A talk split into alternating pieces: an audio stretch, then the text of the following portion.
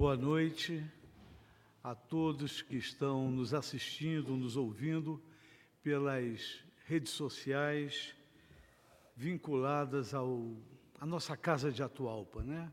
Casa que abraça a todos vocês e aos que estão aqui no nosso auditório para mais uma das nossas atividades. Sejam todos muito bem-vindos. E para a nossa harmonização, depois dessa música belíssima que ouvimos, vamos ler uma mensagem do, do livro Para Sentir Deus, pelo Espírito Hermance de Faux, é, da psicografia do Vanderlei Oliveira. E a mensagem que nós é, selecionamos para hoje tem o título Paciência e Reforma Íntima, é a mensagem 27, que começa com palavras do nosso Mestre Jesus, que foram é, disponibilizadas no nosso Evangelho por Mateus, no capítulo 6, versículo 23, que diz o seguinte: Se, porém, os teus olhos forem maus, o teu corpo será tenebroso. Se, portanto, a luz que em ti há são trevas, quão grandes serão tais trevas? E a irmã Sidifo, ela faz uma, uma análise dessa, dessa passagem. Ela diz o seguinte: reforma íntima solicita direção superior dos nossos esforços.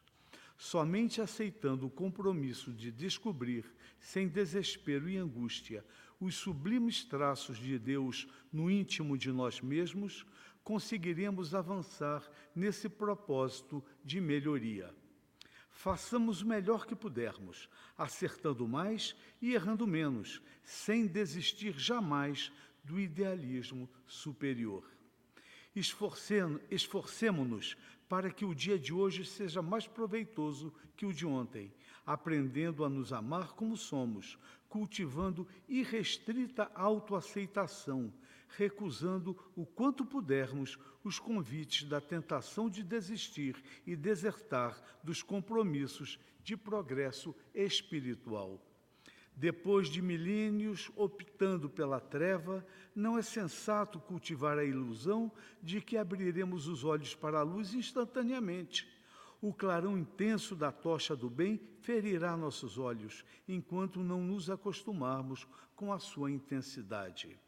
A paciência conosco é a arte de acolher nossas sombras interiores com plena aceitação.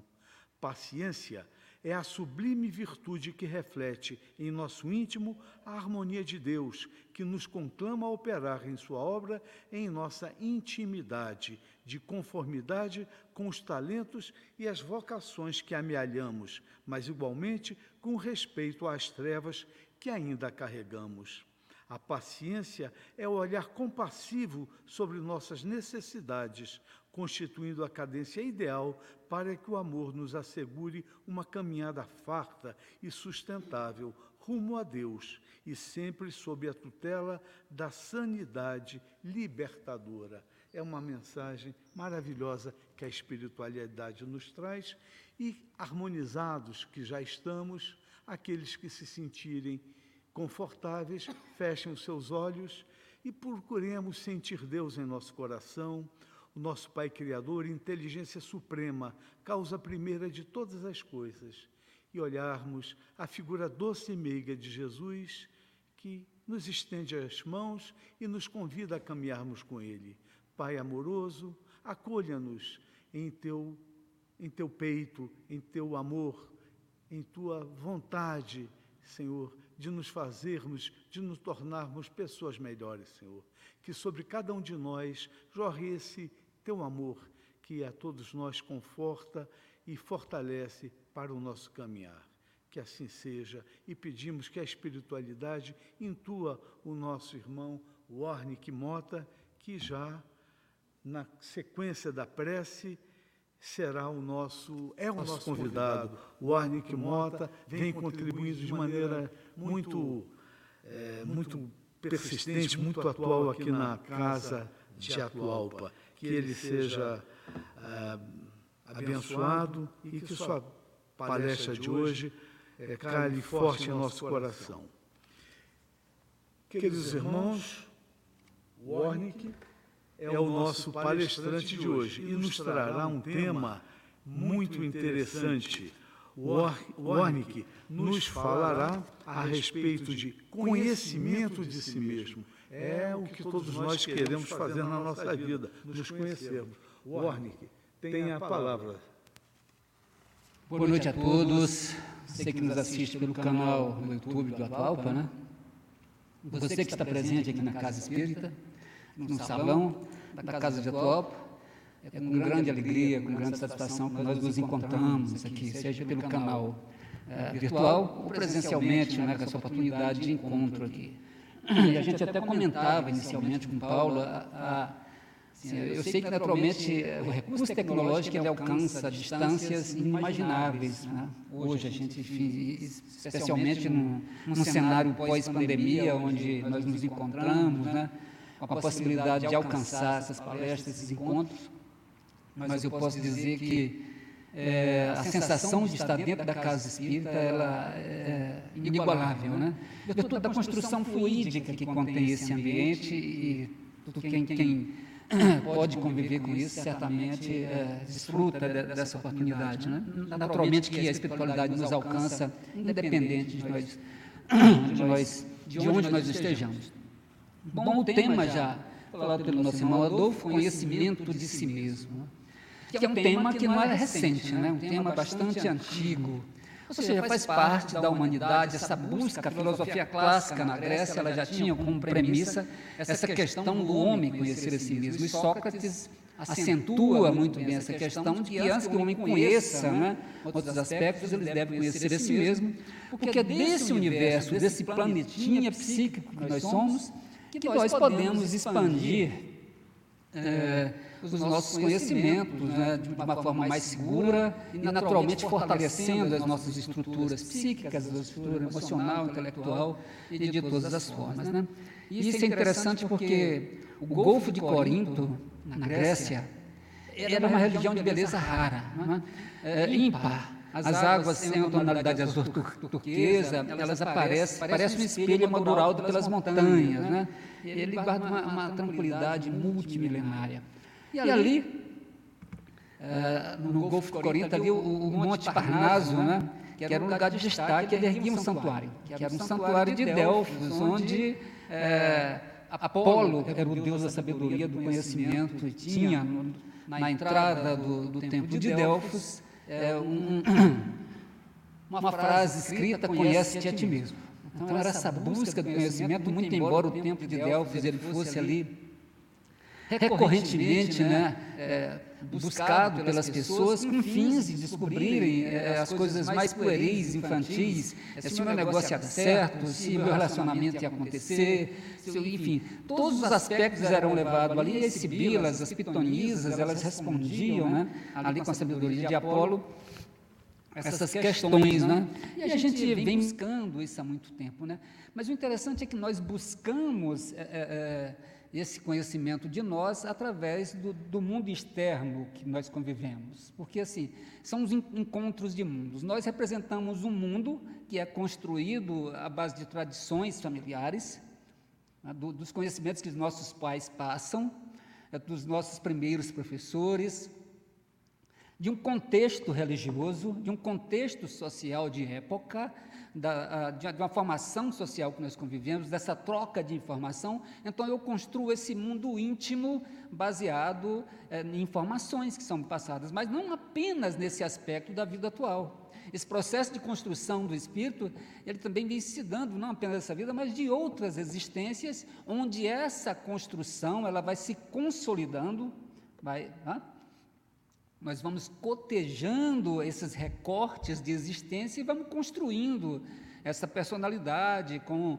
um sensor interno que define o que é certo e o que é errado, baseado em costumes, baseado no nosso aprendizado, mas essa construção nem sempre ela está de acordo com aquilo que Jesus nos propõe, que a doutrina espírita vem trazer, que é a moral do Cristo, né? Da qual nós devemos nos pautar. Então é preciso que nós façamos essa viagem interna, onde o grande prêmio dessa viagem né, é conhecer a si mesmo.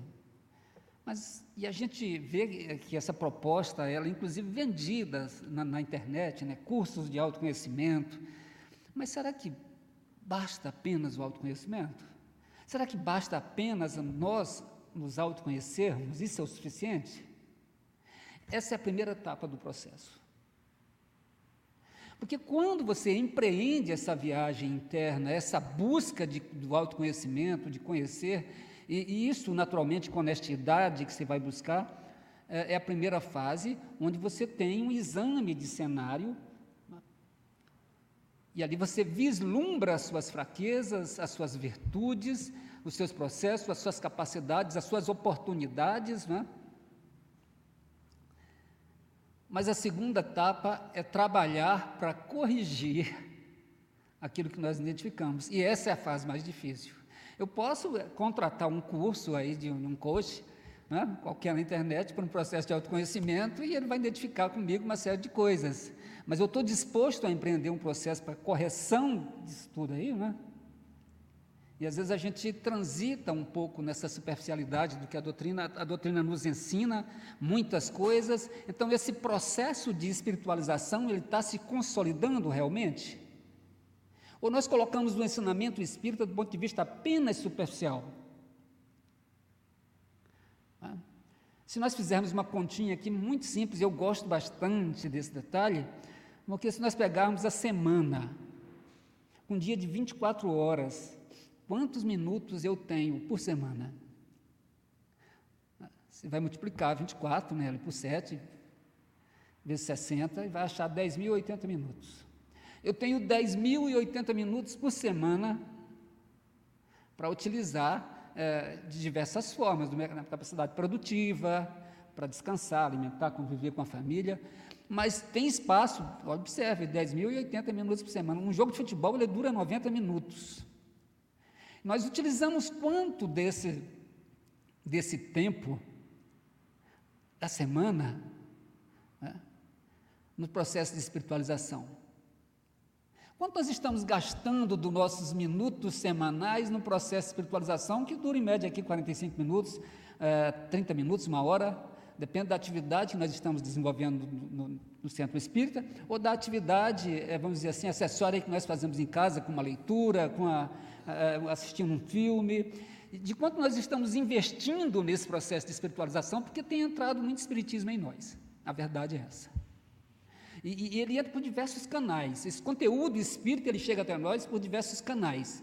Ele chega pela internet, ele chega pelos livros, ele chega pela palestra, ele chega pela mensagem mediúnica, ele chega pelo boca a boca das instruções que nós fazemos com, com, nos grupos, nos grupos de WhatsApp, enfim, das, das, mídias sociais de uma forma geral, que produz conteúdo, e esse conteúdo está chegando em nós. De, de que forma esse conteúdo está saindo de nós? Então, para que esse conteúdo repercuta no sentido, agora vamos dizer assim, é, entre aspas, aí uma engenharia reversa desse processo, né? Saindo o conteúdo de nós, quando você fala sair o conteúdo espírita, estou tá, falando no sentido prático. É preciso que a gente entenda, então, qual a nossa estrutura psíquica, qual a nossa estrutura emocional, em que patamar nós estamos para calibrar, vou fazer assim um rearranjo da minha personalidade, abrindo mão de algumas dificuldades para que realmente eu comece a fazer esse trabalho interno. E eu costumo até falar assim que o espiritismo ele passou por diversas fases. Né? A primeira fase do espiritismo é a fase fenomênica. Depois você tem uma fase de investigação. Né? Pesquisa de estrutura de um escopo doutrinário com a produção de conteúdo para que possa estruturar. Isso que fase do espiritismo nós estamos hoje, já que nós passamos por é, é, esse processo do, do, da chegada do Espiritismo é, na Terra, ele acontece de forma faseada.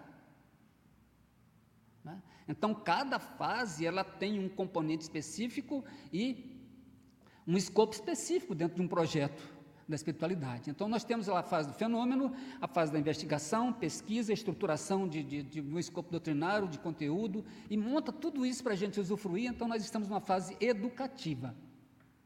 E essa fase educativa, ela visa né, nos situar dentro de um processo de transição planetária. Por isso que a fase educativa ela tem que estar casada com isso, para que a gente possa é, alinhar esses conhecimentos. Eu não posso passar uma régua de forma linear sobre é, os perfis morais da Terra, porque nós temos uma disparidade muito grande. E a Gênese, no capítulo 18, Kardec, desculpem, deixa isso muito claro de que as ações da espiritualidade, elas acontecem nesse processo de transição, observando, assim, vamos dizer, essas diferenças entre as nações e a diferença de entendimento. É como se um professor pegasse uma turma e ele analisasse a, o conhecimento dessa turma, para daí ele equacionar, é, fazer um processo de aceleração, ou ele fazer um processo de nivelamento.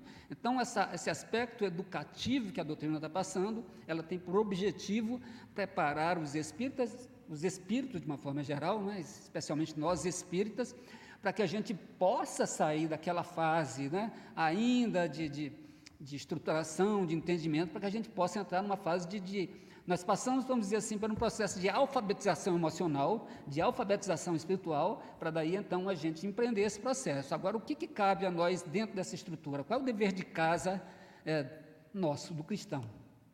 Fazer essa análise é, de quem eu sou. O que, que eu pretendo? Quais são as minhas estruturas, né?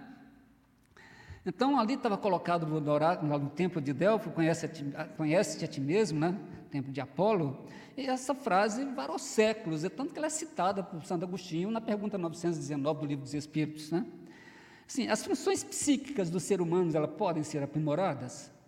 Sim, e esse é o processo que Jesus vem tratando desde o início da sua vinda, quando ele estrutura a lei divina, o processo pedagógico para que se possa entender, separando o que é humano do divino. E ele diz: olha, não vim destruir a lei, eu vim dar-lhe cumprimento. E o processo de Jesus é, é exatamente esse processo de, de, de autoconhecimento que o Cristo traz.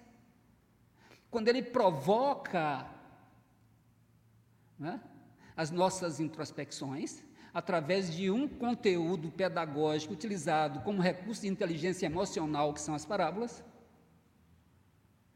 Que é interessante, né? A gente hoje trabalha com, com inteligência emocional, mas o Cristo já fazia isso há mais de dois mil anos, né? Quando ele propõe uma parábola, e essa parábola tem por finalidade buscar um recolhimento, uma introspecção e um raciocínio para extrair um conteúdo moral, isso é um recurso de inteligência emocional, em que nós nos situamos dentro daqueles contextos para entender o que é, o próximo, para entender o que é pecado, para entender o que é erro, o que é evolução, o que é comportamento. Então eu faço essa análise, nossa, mas eu estou a mulher adúltera, não é? Quem não tem pecado? Já tirei a primeira pedra. Então a gente faz essa análise, para aí. Eu tenho um monte de erro, porque eu me sinto no direito de julgar. Então, o livro dos Espíritos, na parte terceira das leis morais, no capítulo 12, da perfeição moral do conhecimento de si mesmo, questão 919, Kardec indaga as entidades venerandas, especialmente ali o Espírito Santo Agostinho, qual o meio prático e eficaz que tem o homem de melhorar nesta vida e de resistir à atração do mal? Observe que ele estabelece um contexto onde você encontra variáveis né, sociais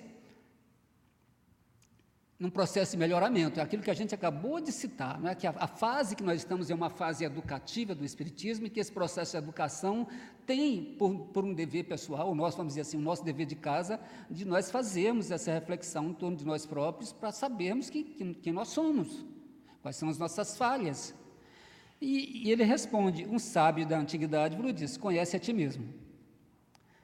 Ou seja, Kardec retruca. Para aí, nós conhecemos a, a, a, toda a sabedoria desta máxima.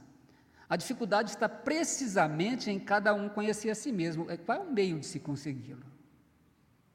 Porque essa estrutura de buscar esse autoconhecimento, ela tem por pré-requisito é, a ruptura de alguns paradigmas que nós cristalizamos equivocadamente em torno da nossa estrutura emocional. Então, nos falta, vamos dizer assim, honestidade emocional para examinarmos as nossas questões pessoais. Porque eu posso estar situado dentro de um contexto é, onde é, uma estrutura social, vamos dizer assim, machista, ou cheia de preconceitos, estabelece que eu não preciso fazer determinadas reflexões, porque isso é natural e tem que ser mantido dessa forma. Ou porque a minha educação desse sensor interno, que eu falei, desse processo de construção, ele está equivocado e precisa ser revisitado. Fazer o que eu fazia quando vivia na Terra, ao fim do dia, interrogava a minha consciência e perguntava a mim mesmo se não faltara algum dever. Que dever? De que, que Santo Agostinho está falando? Observe, fazer o que eu fazia quando vivia na Terra. Ele está dando uma receita, né? Interrogava minha consciência e passava em revista e fizeras perguntava a mim mesmo se não faltara algum dever. Se ninguém tivera motivo para de mim mesmo queixar-se. Foi assim que cheguei a me conhecer e ver que em mim precisava de reforma.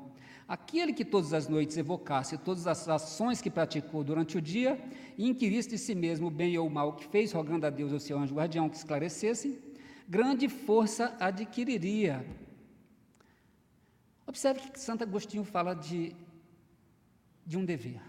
Se eu tinha cumprido todos os deveres. Quando o fariseu pergunta a Jesus, mestre, qual o maior mandamento? Jesus pede que ele recite. Porque qual é o maior mandamento da lei? A lei mosaica. Que era a lei seguida naquele momento, a lei divina. Amar a Deus sobre todas as coisas. Isso é interessante, né? Porque quando se tinha essas conversas e a temática trazida para essa discussão com Cristo, ele colocava aquela temática no escopo da lei. Então ele sempre perguntava: o que que diz a lei?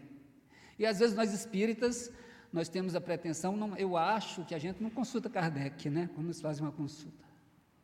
A gente vai pelo achismo e Jesus tinha por hábito examinar as temáticas sociais, as temáticas de natureza pessoal ao exame da lei.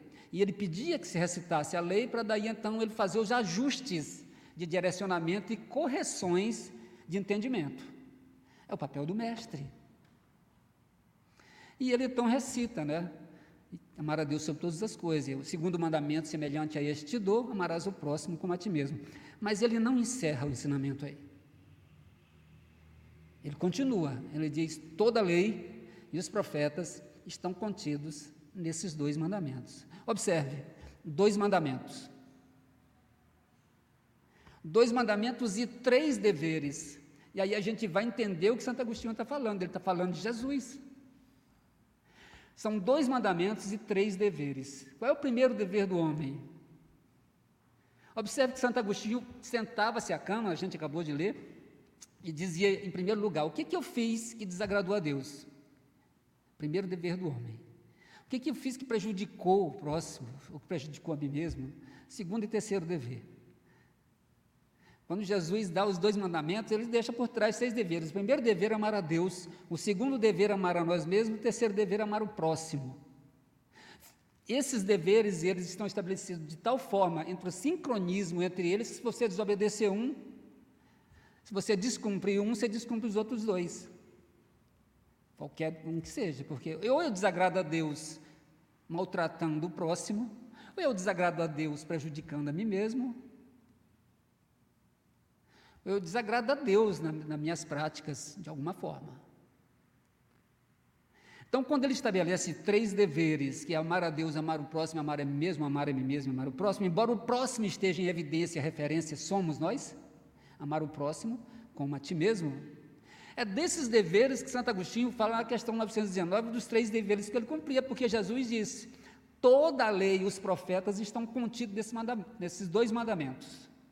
E a gente não precisa decorar mais nada, basta que se cumpra esses três deveres. E era o que ele fazia todos os dias. Isso é interessante, não é? Porque quando o, o Pedro pergunta, mestre, qual é o maior mandato? É, é, quantas vezes devo perdoar o meu irmão? Sete vezes? Jesus diz não sete, mas 77 vezes, 70 vezes sete vezes, né? Porque as minhas relações de natureza no campo relacional, elas não se dão numa via única. Primeiro, uma ação bidirecional, que se dá num canal bidirecional. Mas ele também não se dá no canal bidirecional num sentido, ele se dá em diversas direções. No campo familiar, social, profissional, no campo do templo. Então, para onde eu olho, eu tenho um processo relacional que está acontecendo seja na via pública, seja no ambiente religioso, seja no ambiente familiar, e essas ações são sempre num canal bidirecional. E às vezes eu magoo, eu, eu, eu machuco, é, e um, uma série de acontecimentos que eu faço que, que, que eu não observo. E, e é interessante porque é, o conhecimento de si mesmo é a chave do progresso individual, diz Santo Agostinho, né? É, portanto, a chave do progresso individual. Mas direis, como alguém julgasse a si mesmo? Não está aí a ilusão do amor próprio, né, para atenuar as faltas e torná-las desculpáveis? O avarento se considera apenas econômico é, e previdente. O orgulhoso julga que em si só há dignidade. Ou seja, o que está estabelecido socialmente e equivocadamente, e que nós cristalizamos como um processo natural, porque nós muitas vezes naturalizamos o incoerente. Mas a gente só vai descobrir isso no momento do exame quando nós colocamos esse comportamento frente ao ensino cristão. Falei assim, para aí, eu estava equivocado. E essas reflexões, elas acontecem muitas vezes, na maioria das vezes, quando nós desencarnamos. É como se Jesus estivesse escrevendo na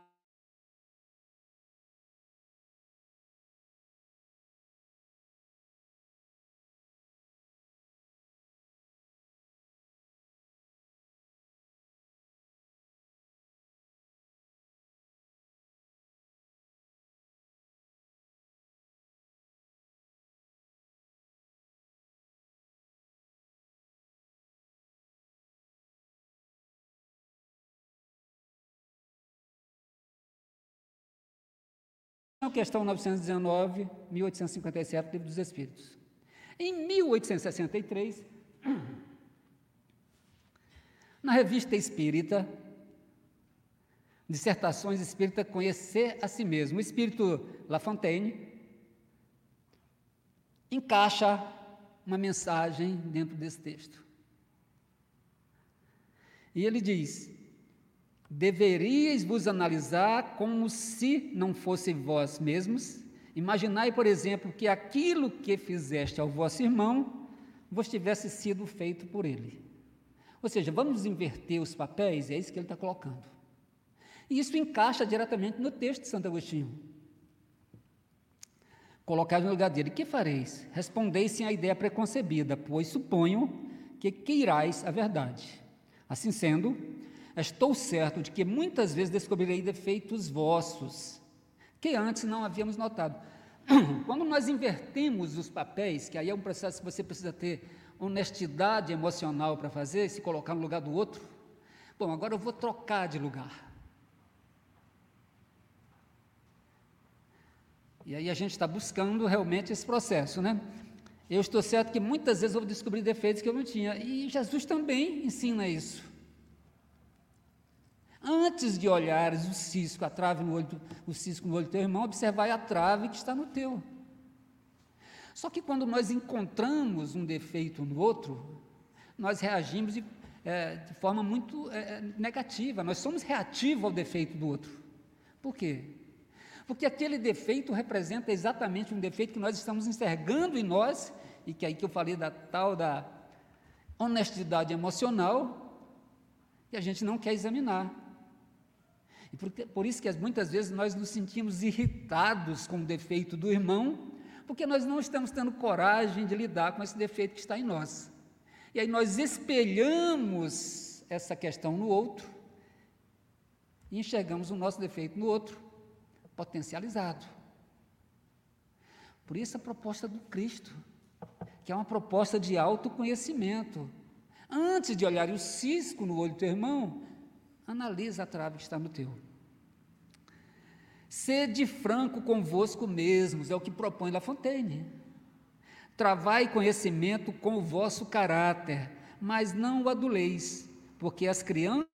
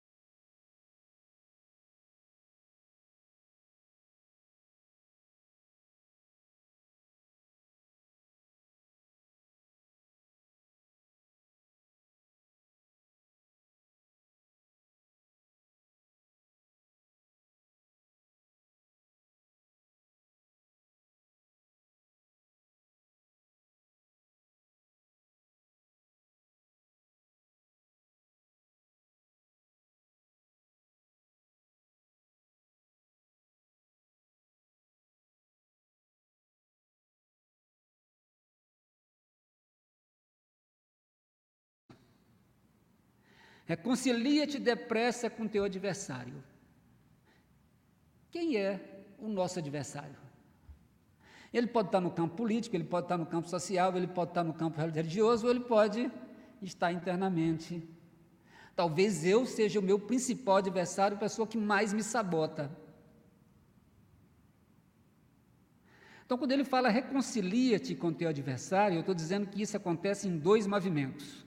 O primeiro movimento é Reconcilia-te, seja, reconciliar de novo, essa parte que cabe a mim. Quando nesse processo relacional acontece alguma coisa, alguma querela, o primeiro componente que nós identificamos é a mágoa que nós guardamos. Então é um processo de autoagressão. O primeiro movimento, então, é em busca de nós próprios. Observe como Cristo está conduzindo o processo de autoconhecimento de uma forma muito tranquila. E o segundo movimento é em direção ao próximo. Aí nós voltamos à questão dos três deveres. Eu estou, primeiro dever é amar a Deus, o segundo dever é amar a mim mesmo, então o primeiro movimento que eu faço é em busca de mim que é o primeiro movimento de Santo Agostinho.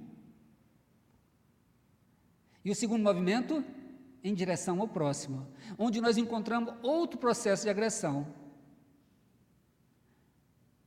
Então, nós encontramos dois tipos de agressão: a mágoa, quando nos dirigimos a nós próprios, e quando nós analisamos a nossa relação em direção ao próximo, nós encontramos outra agressão que é o remorso.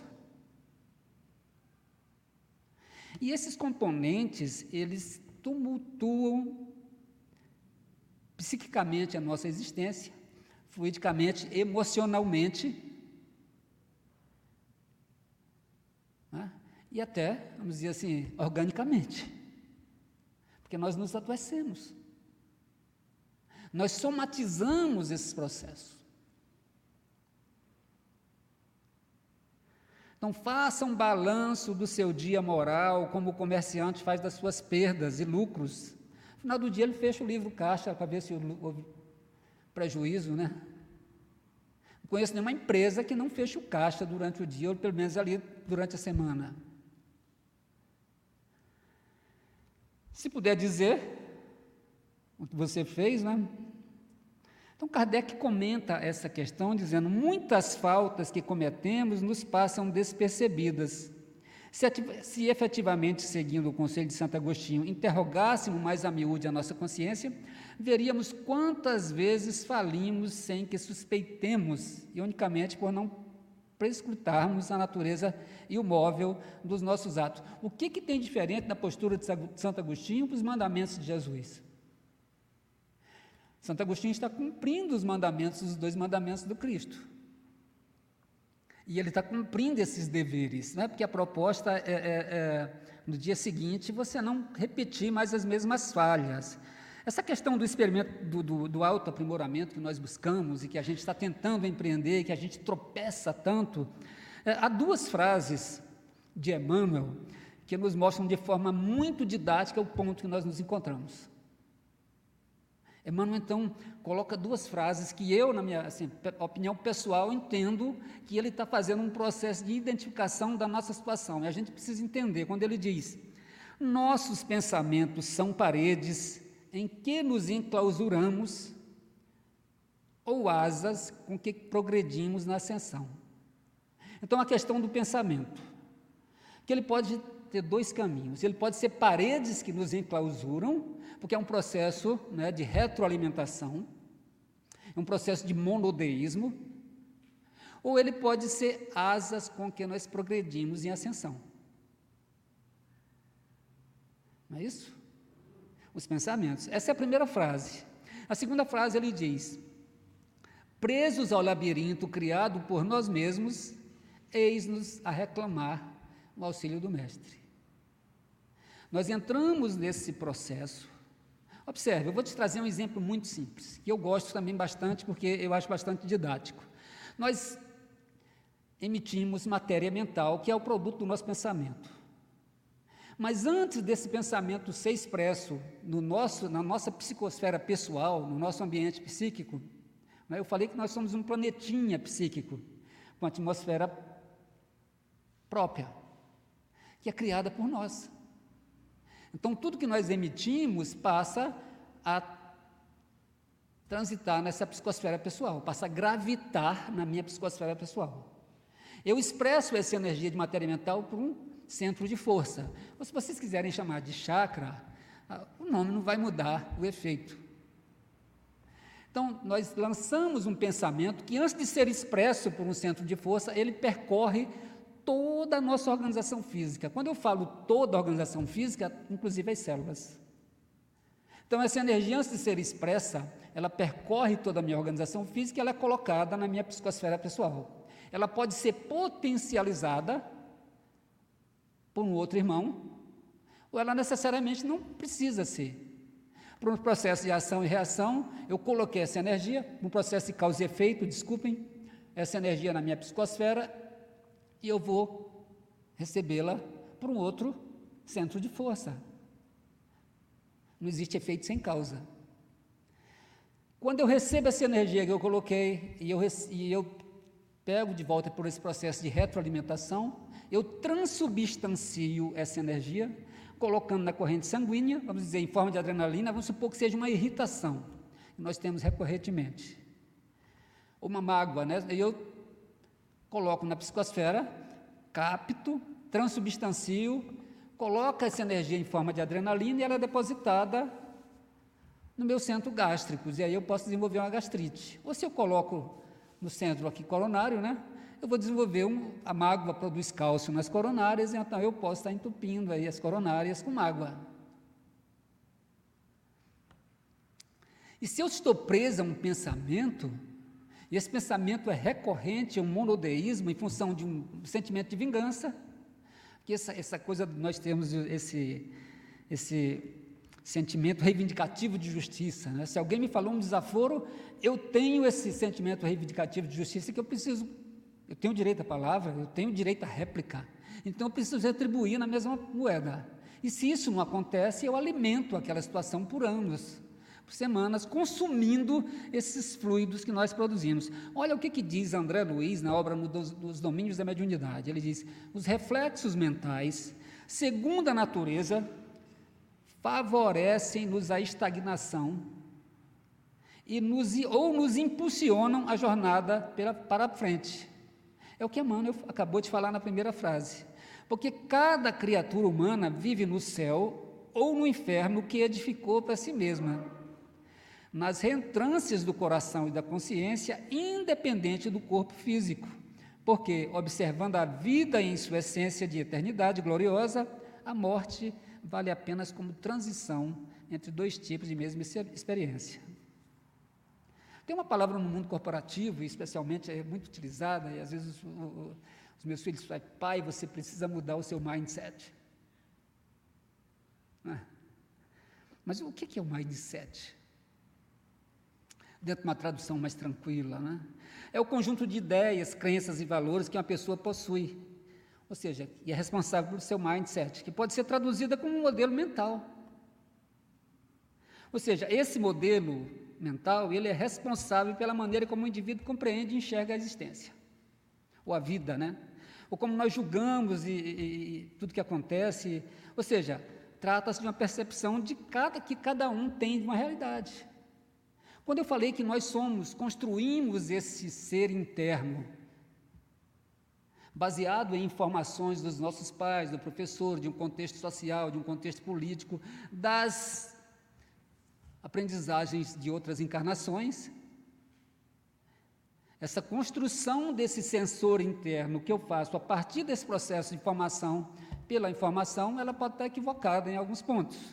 Então, essa percepção que eu tenho da realidade, ela pode estar, vamos dizer assim, desbalanceada, porque está faltando alguns componentes que precisam calibrar ou ajustar essa visão, ou pelo menos corrigi-la, né?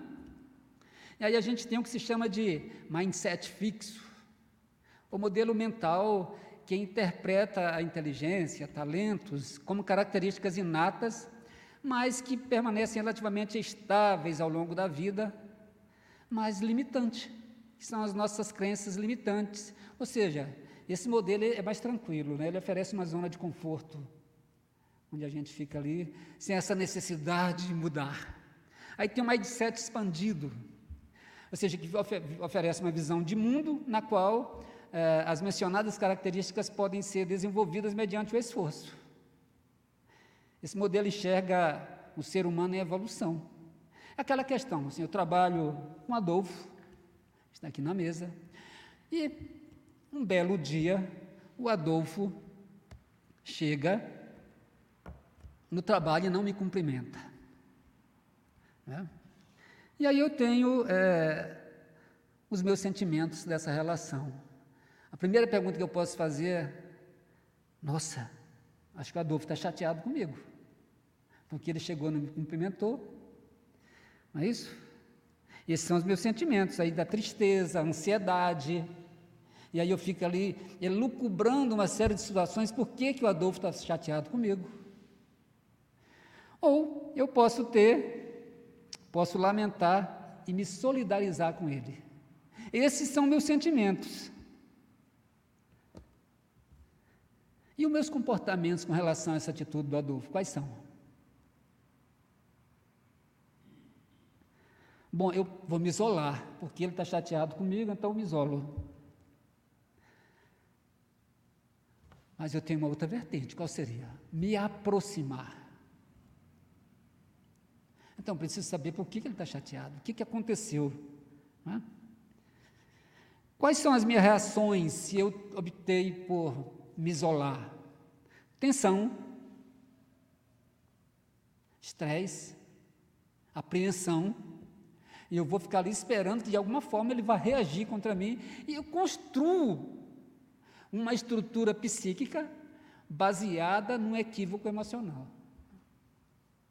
Uma interpretação, numa leitura que eu fiz de como eu estou enxergando o fato do colega chegar cedo no trabalho e não me cumprimentar, e eu examinar aquela situação dentro de um contexto negativo que me afeta, porque eu acho que ele está chateado comigo. Se eu tomo a segunda postura de me solidarizar, de me aproximar, de apoiar, vem o relaxamento, que é outro cenário, inclusive propício para que ele possa se reestruturar, ou desabafar, se for o caso, ou melhorar, porque se ele chega e eu crio um ambiente psíquico, fluido, fluídico, de, já de reativo à, à presença dele, observe que eu estou enviando né, magneticamente elementos que o mantêm distante. Então, essas atitudes que muitas vezes nós temos de examinar esses aspectos por um viés pessoal, um viés equivocado, nós enviesamos essas questões é, baseadas é, em percepções que estão equivocadas. Ou seja, de como nós estamos interpretando determinadas situações. Quando Jesus fala, se alguém te constrange andar com ele uma milha, vai com ele duas. O que é que ele está propondo? Observe, eu vou estabelecer aqui uma escala metafórica que vai de 0 a 10. Entre essa escala que vai de 0 a 10, eu vou colocar ali um, um, um, um gradiente de, de, vamos dizer assim, de resiliência, de capacidade, de aceitação que eu tenho, de capacidade de amar, vamos dizer assim, que está lá estabelecido entre 5 e 4. Pode ser? Ou a gente tem essa coisa mais alta, mais elevada? Então, eu supor que ali é o meu limite para perdoar, para aceitar minha capacidade de resiliência, minha capacidade de, de, de, de amar. E de como nós valorizamos esses aspectos materiais. Uma vez eu estava no consultório e alguém estava no celular aqui e, e veio uma ligação e a pessoa atendeu e pela conversa, né, que ele estava tendo, houve um acidente no trânsito, aí no, carro. E a primeira reação foi assim: o quê? Bateu? E o carro, como é que está? Amassou muito? Nossa, que prejuízo. A última coisa que ele perguntou foi: Como é que você está? Você está bem? Você machucou? Você está precisando de ajuda? Eu preciso ir para aí? Na primeira, é, o valor que nós damos aos bens materiais foi a primeira coisa que veio nele. Ele queria saber se o carro tinha amassado e qual a dimensão do prejuízo que ele teria com um bem móvel a vida da pessoa, que era um parente, porque o carro era de propriedade dele, foi a coisa que só foi entrar depois, em algumas discussões ali, uma conversa, que é assim, e aí? Mas você precisa que eu vá para aí? Você está machucou? Você está bem? Então, como é que nós estamos valorizando essas relações, não é? Então, dentro dessa escala, eu estabeleço minha capacidade de amar, que ela está associada à valorização que eu dou a determinados componentes materiais da minha vida ou não. Tem gente que se quebrar um copo é uma tempestade. Quebrou um copo em casa é da coleção da minha avó, você não podia ter feito isso. Tem outros que, quando Jesus fala, desculpe, Se alguém te constrange a andar com ele uma milha, ele está dizendo que você tem que romper com essas estruturas de limitação que nós colocamos da capacidade de amar, estabelecendo um gradiente de alcance que eu possa ir até ali. Olha, até três vezes eu perdoo, passou disso aqui eu não perdoo mais. Então, quando nós estabelecemos a capacidade de apenar alguém, dizendo, olha, quando o Pedro falou até sete vezes, eu estou dizendo para ele que eu erro até sete vezes. Isso não é verdade, né? Eu erro inúmeras vezes durante o dia em múltiplas direções. Observe que quando eu falo de, do, do exemplo com Adolfo, eu faço uma percepção equivocada daquilo que, que eu penso. Assim, eu me coloco no centro do acontecimento, olha, ele está chateado comigo, eu não me preocupo. Qual é o problema dele? Eu sou o principal elemento afetado desse problema. E é essa busca que Santo Agostinho nos ensina, que é baseado nos três deveres dados por Jesus, que estão implícitos nos dois mandamentos, que nós devemos estruturar o nosso processo de autoconhecimento. Primeiro, cumprindo esses deveres, que é através de um exame. O que, que eu fiz que desagradou? O que, que eu fiz que prejudicou a mim? O que está me prejudicando? Como é que eu estou me sabotando? Né? De que forma eu estou me posicionando? Qual a minha percepção de vida? Então Jesus está nos trazendo isso o tempo inteiro. Antes de atirares uma pedra, veja se você não tem nenhum pecado. Antes de sair, reconcilia-te com teu irmão. Reconcilia-te significa um processo de reconciliação, busca esse exame. Amai o próximo como a ti mesmo. E para que nós possamos nos amar, é necessário que a gente tenha essa coragem de empreender esses processos. E, naturalmente, não é fácil, mas também não é impossível. Se fosse impossível, Jesus não teria trazido. Não é? Nós todos temos condições de alcançar. Jesus nos ilumine e que nos conduza nesse processo, dessa viagem interna.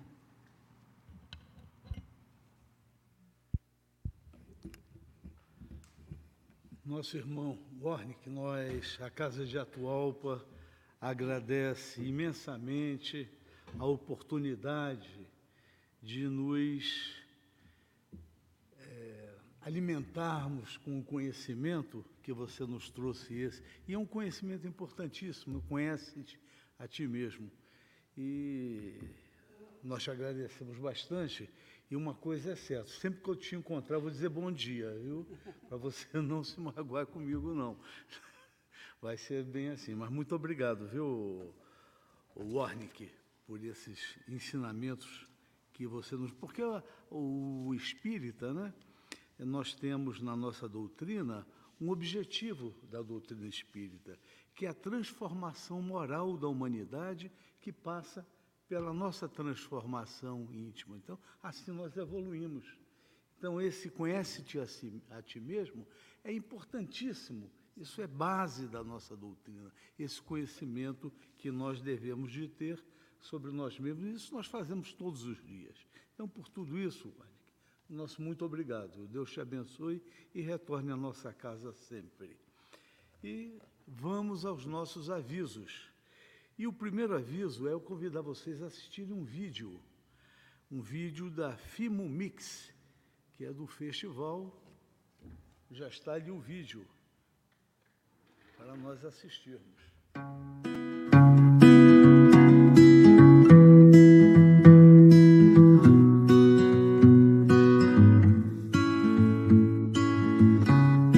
Olá, pessoal. Estou aqui para convidá-los para o FIMUMES, Festival Interno de Músicas Espíritas da Casa de Atualpa. O FIMUMES acontecerá no dia 28 de outubro, às 19h30. As inscrições poderão ser feitas até o dia 10 de setembro pelo site www.atualpa.org.br. Participem, venham abrilhantar o nosso evento. Contamos com vocês.